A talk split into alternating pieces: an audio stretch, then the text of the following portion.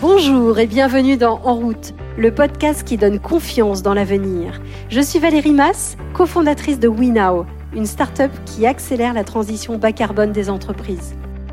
En route, c'est une conversation avec une personnalité qui peut faire bouger les lignes en faveur du climat. Je décrypte avec elle ce qui les pousse à avancer, les actions qu'elles mènent pour faire bouger les lignes, la manière dont elles réussissent à prendre du recul sur la pression des résultats financiers pour prendre des décisions audacieuses en faveur d'un monde plus durable. L'objectif Vous inspirer et vous aider à prendre votre place dans la grande communauté des gens qui agissent. Aujourd'hui, j'ai le plaisir d'accueillir David Garbous. Ancien directeur marketing de Le puis de Fleury Michon, il est très tôt convaincu que le marketing est en première ligne pour lutter contre le réchauffement climatique. On lui doit les premiers jambons sans nitrite de Fleury Michon. Vous savez, ceux qui sont un peu moins roses. Ou encore la campagne Venez vérifier sur le surimi, puis sur le jambon, qui incitait consommateurs et journalistes à venir voir sur le terrain comment ils sont produits en vrai. Avec sa structure de conseil transformation positive, il veut accélérer et, comme il le dit lui-même en souriant, accompagner plusieurs Fleury Michon en même temps. Avec lui, nous allons parler de nouvelles manières de faire du marketing, de cordon bleu premier prix, de sincérité, de la nécessité de prendre le temps du changement. Vous êtes prêt à changer votre vision du monde? Alors, en route Bonjour David. Bonjour. Merci beaucoup d'avoir accepté de répondre à ce podcast. Alors j'avais une première question. Pensez-vous que les entreprises puissent changer, qu'elles puissent changer de business model pour adopter des business models qui soient plus euh, compatibles avec le climat euh, et avec l'environnement Changer, ça veut dire re-questionner un modèle qui a marché pendant des années, qui parfois a apporté énormément de bénéfices. Et donc se dire qu'on doit faire évoluer ça, c'est contraignant et inquiétant pour une grande partie des collaborateurs. Moi, j'ai pas de solution miracle, mais euh, j'ai pu expérimenter le fait d'essayer quelque chose d'abord à petite échelle dans l'entreprise, faire de ce cette innovation un succès incontestable. Et c'est ce succès qui donne des ailes en fait dans l'entreprise. C'est extrêmement compliqué de faire euh, avancer concrètement les gens sur la RSE parce que c'est tellement vaste et tellement complexe on ne sait pas par quel bout le prendre. Quand on arrive à le mettre au cœur de l'offre, sur ce qui fait le quotidien de l'entreprise, et que on se rend compte que ça, ça marche beaucoup mieux que ce qu'on faisait avant, ça libère des énergies incroyables. Justement, euh, il faut qu'il y ait des personnes convaincues à l'intérieur de l'entreprise pour pouvoir porter cette démarche. Qu'est-ce que vous diriez sur la position aujourd'hui des dirigeants? Est-ce qu'ils sont encore tellement sous contrainte de la pression financière, rentabilité, actionnaire? Comment vous, vous voyez les choses? Aujourd'hui, je pense que tout converge pour avancer dans cette voie. Des parties prenantes qui étaient très loin de ça historiquement, comme la finance, commencent à intégrer dans leur portefeuille, dans leurs critères de décision d'investissement, des leviers liés à ce qu'on appelle l'ISR, l'investissement socialement responsable. Tous les signaux de toutes les parties prenantes convergent tout simplement parce que depuis euh, une dizaine d'années, on a aussi une convergence d'informations qui nous disent que euh, c'est maintenant qu'il faut y aller, qu'on a encore une chance, et moi c'est ça qui me rend optimiste, de s'en sortir, mais du coup ça crée à l'inverse une responsabilité fantastique de notre génération. On a connu des années de croissance dans l'entreprise, des façons de faire, on sait exactement comment l'entreprise fonctionne et ses travers et ses, difficultés de mouvement. Mais du coup, on est, je pense, parfaitement outillé pour démultiplier ce changement. Donc, je, je, pense qu'il n'y a pas un seul dirigeant qui n'a pas eu, n'a pas cette conscience. Maintenant, entre la, la, la prise de conscience et la l'opérationnalisation de ça, il y, a, il y a, parfois euh, des difficultés parce qu'il faut une équipe, il faut qu'ils puissent prioriser les chantiers, il faut qu'ils puissent démontrer que cette nouvelle façon de faire va être au moins aussi euh, créatrice de valeur pour son entreprise que les, les façons précédentes. Donc il y a un certain nombre de, de freins à lever. Mais moi, ce que j'ai pu constater, c'est que en fait, euh, le dirigeant qui s'est regardé, écouté, apprécié les talents de son entreprise, il va trouver des points d'appui de, de fou voilà, l'enjeu du dirigeant, au-delà de la prise de conscience après, c'est de tisser un tissu de points d'appui dans l'entreprise pour euh, que ça devienne un vrai mouvement et pas juste une envie stratégique. Est-ce que ça voudrait dire qu'il faut changer l'organisation pour donner un poids supplémentaire à ces personnes qui sont déjà convaincues et qui ont envie d'agir? Ou au contraire, est-ce qu'il faut former les personnes qui sont déjà en responsabilité et qui peuvent faire euh, bouger les choses?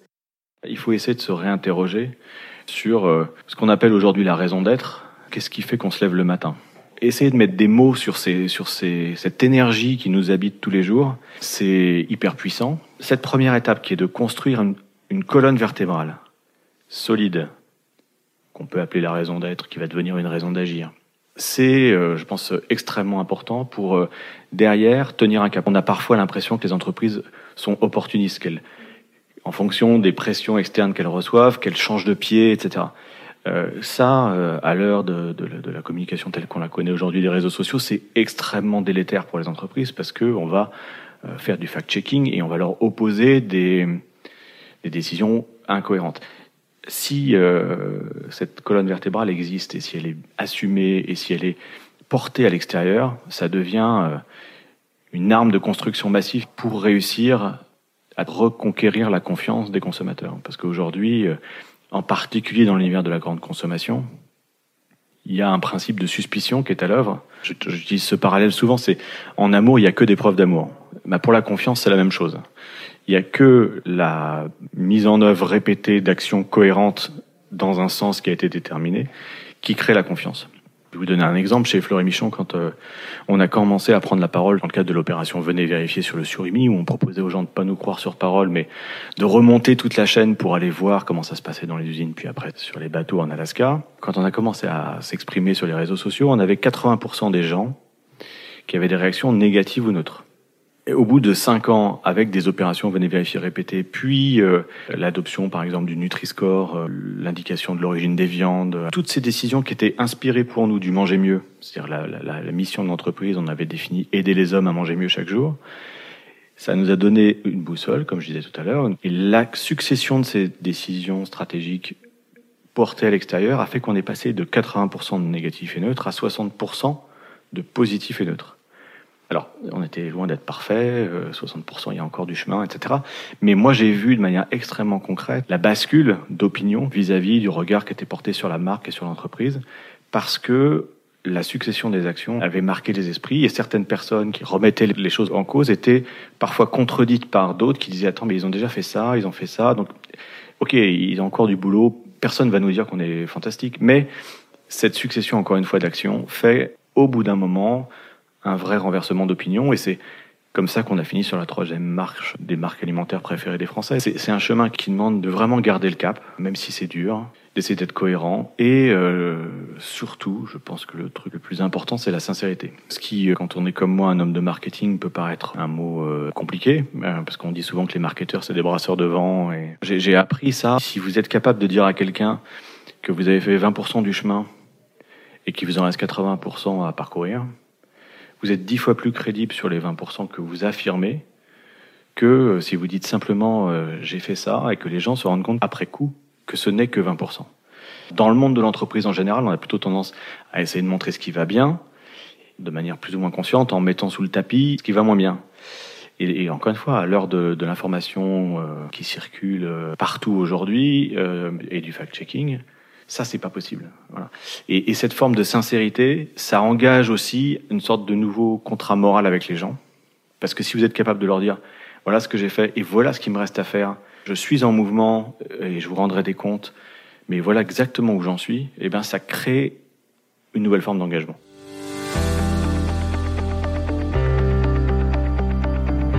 Waouh, j'adore. Mais comment l'entreprise fait-elle aujourd'hui pour changer, pour accepter de, parier sur des produits qui aujourd'hui n'ont peut-être pas de rentabilité euh, immédiate et, d'investir dessus. Comment fait-elle pour changer?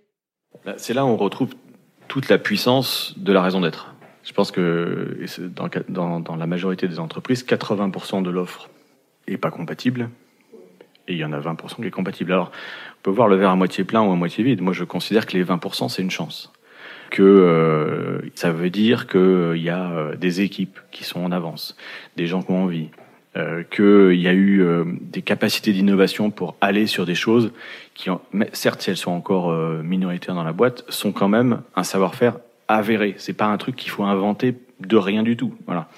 Et le rôle du comité de direction et du marketing en particulier, c'est de, de construire un plan de développement qui va permettre à ces 20% de devenir 80 le plus vite possible et aux 80 de passer à 20.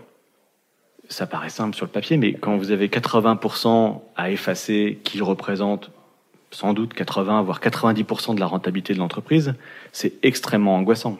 Pour faire ça en, sérénité, il faut avoir une colonne vertébrale, il faut euh, se rassurer à petite échelle sur un petit business. Chez, chez Le Sieur, c'était euh, fleur de colza avec de l'agriculture raisonnée grâce aux agriculteurs qui étaient euh, actionnaire de, de l'entreprise.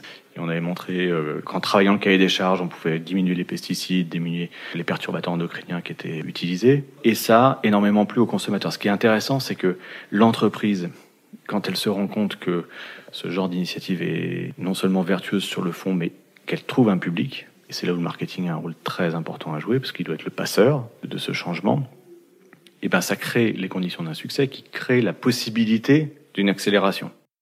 Effectivement, le consommateur, c'est celui qui va, in fine, décider s'il achète ou pas le produit, donc il va faire le marché.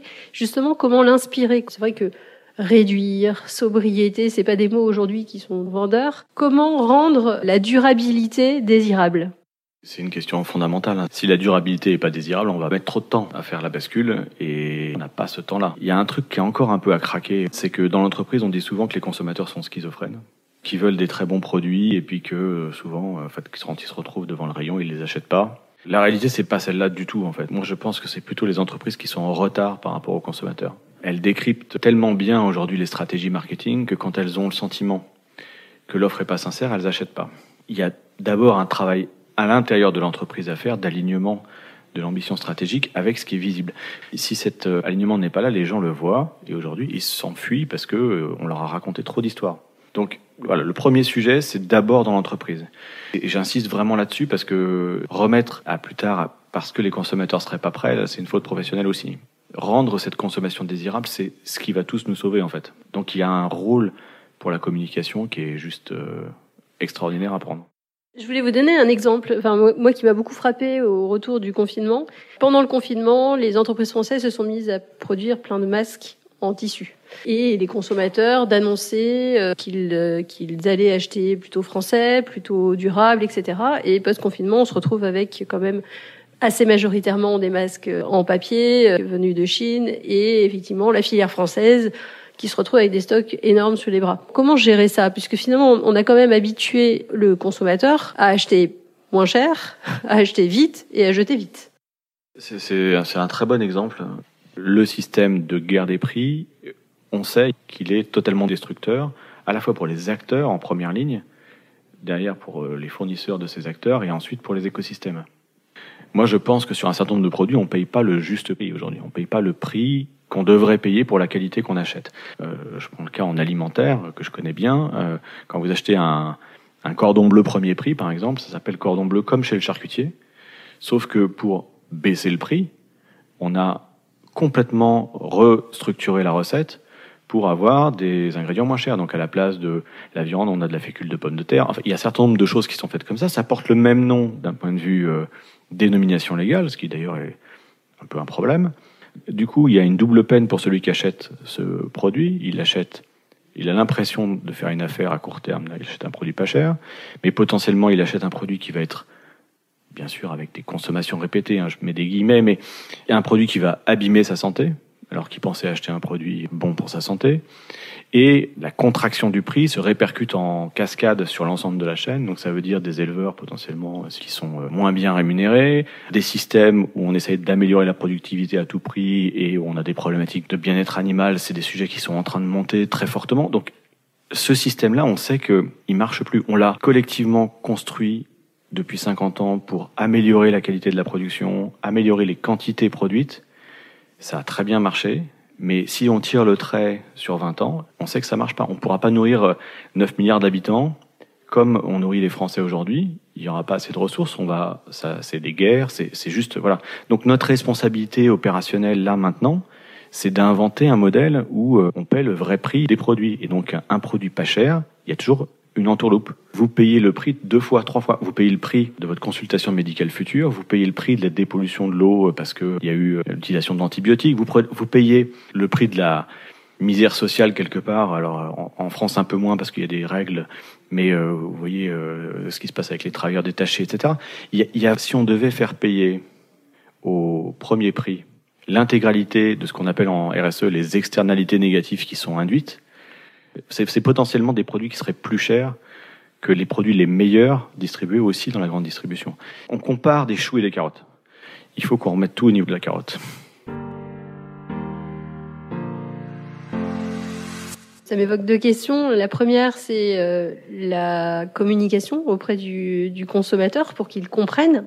Or, aujourd'hui, c'est vrai qu'il ne passe pas beaucoup de temps à écouter donc comment le toucher réellement dans, dans l'information? J'ai notamment appris moi assez récemment que sur les œufs, il y avait un numéro 0123 qui euh, qualifiait euh, la manière dont la poule avait pu vivre. Et maintenant, je suis hyper vigilante à ça, euh, mais je l'ai appris très très récemment et vraiment au détour d'un podcast qui n'avait strictement rien à voir. Donc c'est intéressant. Je n'ai pas été touchée par cette communication avant. Quand vous avez une différence produit, votre responsabilité, c'est de l'expliquer. Sinon, dans un univers où euh, tout le monde dit la même chose, l'achat malin, ce sera toujours d'acheter moins cher. Vous devez expliquer votre différence. Et parfois, c'est très difficile. Par exemple, euh, on avait lancé un jambon sans antibiotiques et sans OGM chez Fleury Michon. Il a représenté au lancement 3% du chiffre d'affaires de l'entreprise. Ça voulait dire, en creux, que 97% des jambons de Fleury Michon étaient avec OGM et avec antibiotiques, puisqu'il n'y avait que cette référence qui était euh, revendiquée sans. Mais c'est fondamental de l'assumer. Si on veut faire changer les choses, il faut être capable de mettre les pieds dans le plat, d'expliquer d'où on part et d'expliquer la grande ambition qu'on a derrière. Mais sinon, effectivement, c'est la peur qui sclérose euh, les décisions et il se passe rien. On essaye plutôt de préserver euh, ce qu'on a fait depuis 20 euh, ans, qui a plutôt marché, en essayant d'habiller ou de rassurer, mais sans, sans tout dire. La responsabilité que vous avez quand vous êtes un industriel aujourd'hui et que vous, vous avez envie d'avancer, c'est d'accepter de mettre les pieds dans le plat et de dire voilà concrètement d'où on part et voilà où on veut aller. C'est dur au début, mais c'est un chemin hyper vertueux pour la suite. Je reviens sur ma question effectivement des pouvoirs publics. Est-ce que les pouvoirs publics peuvent faire quelque chose pour faire en sorte qu'on paye le juste prix, notamment incluant les, les externalités euh, négatives? Est-ce qu'il ne faudrait pas interdire des publicités qui sont vendeuses de rêves par rapport à une vraie réalité? En fait, toute la chaîne de valeur a un rôle à jouer je suis peut-être un peu trop optimiste, mais je crois encore à la capacité des acteurs, en tout cas du jeu concurrentiel, à faire en sorte que certains bougent plus vite que d'autres et du coup créent des nouvelles références de marché qui font que le marché a basculé. Quand, par exemple, sur le surimi, on a indiqué qu'on avait enlevé tous les additifs, tous les conservateurs et qu'on était passé en pêche durable, qu'on l'a raconté, on a fait 12% de croissance. Deux ans après, notre concurrent principal a annoncé qu'il faisait la même chose. Et pour moi, ça, c'est la plus belle victoire qui soit. C'est que finalement, on a réussi parce qu'on a, de manière suffisamment claire, démontré euh, l'impact du changement, à créer un nouveau standard de marché. Je pense qu'il y a un enjeu compétitif là aussi très fort parce que il y a des parts de marché énormes à prendre pour les boîtes qui vont avancer vite, qui vont se positionner sur ces sujets. Et à l'inverse, il y a des risques de disparition forts pour les boîtes qui vont pas bouger.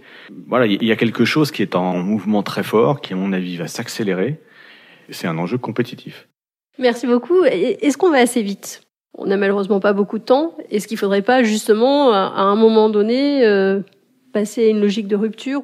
Demander à une entreprise, une grosse entreprise, de radicalement changer du jour au lendemain, Malheureusement, avec mon expérience euh, et avec, beaucoup d'humilité, je pense que c'est pas possible. Et c'est pour ça que je plaide pour euh, un travail de cercle concentrique, parce qu'il y a une acculturation, une prise de conscience individuelle à avoir pour que cette énergie, elle arrive et qu'on en ait, qu'on ait envie, qu'on s'en empare du sujet. Et quand une très grosse boîte se met à bouger, il y a un impact écosystémique qui est juste incroyable. Moi, c'est aussi une des raisons historiques pour lesquelles j'étais resté dans des structures euh, importantes, c'est que j'ai l'impression que quand on fait bouger une structure comme ça, il y a un effet de halo, un effet de contamination qui est juste euh, magnifique. Et donc, même si vous avez raison, le temps nous est compté, c'est important de laisser aux gens le temps de s'approprier ce truc-là. Et, et, donc, euh, démultiplier les accompagnements pour les aider à s'en saisir et leur donner les clés pour y arriver, je suis encore optimiste sur le fait qu'on y arrive comme ça. Vous, à titre personnel, qu'est-ce qui vous a fait tomber dans le développement durable? Est-ce qu'il y a eu des déclics, des personnes qui vous ont inspiré? Je crois, ce dont je me rappelle en tout cas, c'est d'un livre que m'avait offert mon père, euh, je vais avoir juste 18 ans, ça s'appelle Le Tour du monde d'un écologiste. C'est Jean-Marie Pelt qui a écrit ce bouquin. un peu comme Phileas Fogg euh, fait le tour de la planète. Il va voir des endroits où euh, l'homme a essayé des choses pour améliorer la vie des gens. Hein. donc ça part au départ d'une, idée de progrès économique et social. Et puis il montre à quel point ces décisions ont été catastrophiques sur le plan de l'environnement. il parle notamment de l'assèchement de la mer d'Aral. Ça m'avait profondément marqué. Et je me suis dit, quel gâchis d'intelligence en fait sur une idée qui était juste magnifique, qui était progressiste, qui était d'améliorer euh, les choses, parce qu'on a regardé euh, peut-être qu'un morceau de la problématique, on a accepté de sacrifier le tout euh, au détriment de la partie. Ça, ça a été un, un, gros catalyseur. Après, il y a eu l'arrivée de mes enfants et je me suis dit, j'ai la chance d'être à la direction marketing d'une entreprise. J'ai aussi une responsabilité vis-à-vis d'eux. C'est-à-dire que les décisions que je prends, elles auront un impact évident sur leur futur. Dans l'alimentaire, c'est central. Hein. Quelques questions de fin, trois, trois petites questions très rapides. Qu'avez-vous appris pendant le confinement? Je suis sorti de chez Flamichon le 14 février. Un mois après, bim, euh, tout s'arrêtait. Je me suis questionné sur justement euh, tous ces sujets de consommation. Comment est-ce qu'on fait pour rendre la consommation durable désirable? Et voilà, c'est comme ça qu'est née l'idée de transformation positive et j'arrive aujourd'hui à accompagner plusieurs Fleury Michon en même temps. Excellent.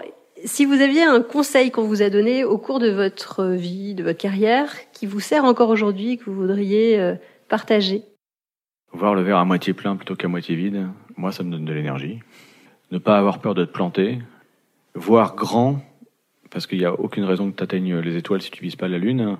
Euh, ça, c'est quelque chose qui m'anime profondément. Je ne sais pas si c'est des conseils que j'ai entendus, mais en tout cas, c'est des choses qui résonnent en moi, que j'ai envie de partager, parce que je pense que vu les enjeux qui sont devant nous, il faut penser grand, il faut pas avoir peur et il faut rien lâcher. Et juste dernière question, si vous vouliez entendre quelqu'un au micro de ce podcast, est-ce qu'il y a une personnalité, une personne que vous aimeriez euh, qu'on interviewe? Vous pourriez interviewer Maxime de Rostelan vous pourriez interroger euh, Loïc Wickel, vous pourriez interroger Sarah Korn, vous pourriez interroger euh, voilà, plein de gens fantastiques euh, dont on pourra faire la liste avec plaisir après. Génial, merci beaucoup. Merci à vous, c'était très sympa. Merci David Garbous d'avoir partagé votre enthousiasme et votre vision optimiste. Si cet épisode vous a inspiré, partagez-le sur les réseaux sociaux, en particulier sur LinkedIn, pour que d'autres puissent aussi le découvrir. Attribuez-lui 5 étoiles pour qu'il soit visible. Et pensez à vous abonner pour être informé des prochains épisodes. Vous pouvez aussi nous retrouver sur www.wenow.com. À très vite